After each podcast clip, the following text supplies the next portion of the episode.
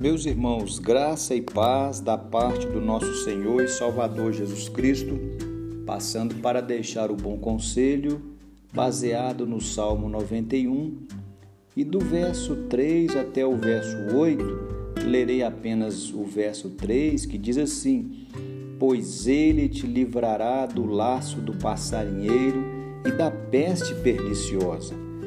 Nós, ao olharmos para o Salmo 91, nós somos motivados a vivermos sem medo do amanhã, pois nós conhecemos a Deus.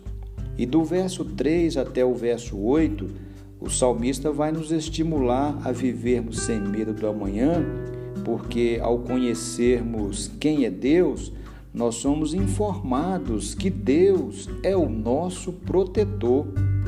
Veja que aqui do verso 3 até o verso 8, o salmista vai nos levar a fazer uma análise de cinco áreas nas quais a vida humana corre perigo. No verso 3, ele vai pontuar sobre doenças físicas. No verso 5, ele vai falar sobre coisas imprevisíveis. No verso de número é, 5 ainda, ele fala de transtornos psicológicos. No verso 7, ele fala de desajustes sociais. E ainda no verso 3, ele fala de ataques espirituais. Portanto, é importante nós conhecermos o nosso Deus e termos essa informação na palavra que Ele é o nosso protetor.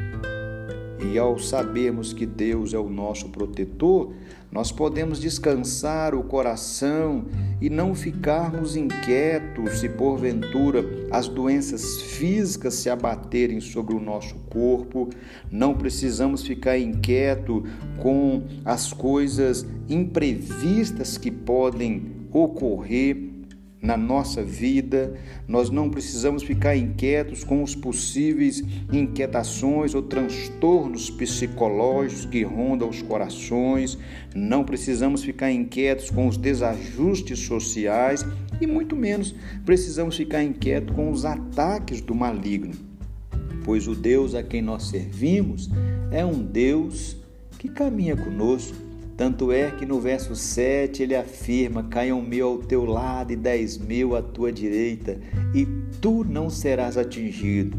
Por que não serás atingido? Porque Deus vai estar do teu lado, te guardando, te abençoando, te protegendo, te ajudando a vencer todos esses ataques. Portanto, descanse o seu coração em Deus e creia que Deus tem o melhor para você. Deus te abençoe. Receba aí um fraterno abraço do seu amigo Pastor Romildo.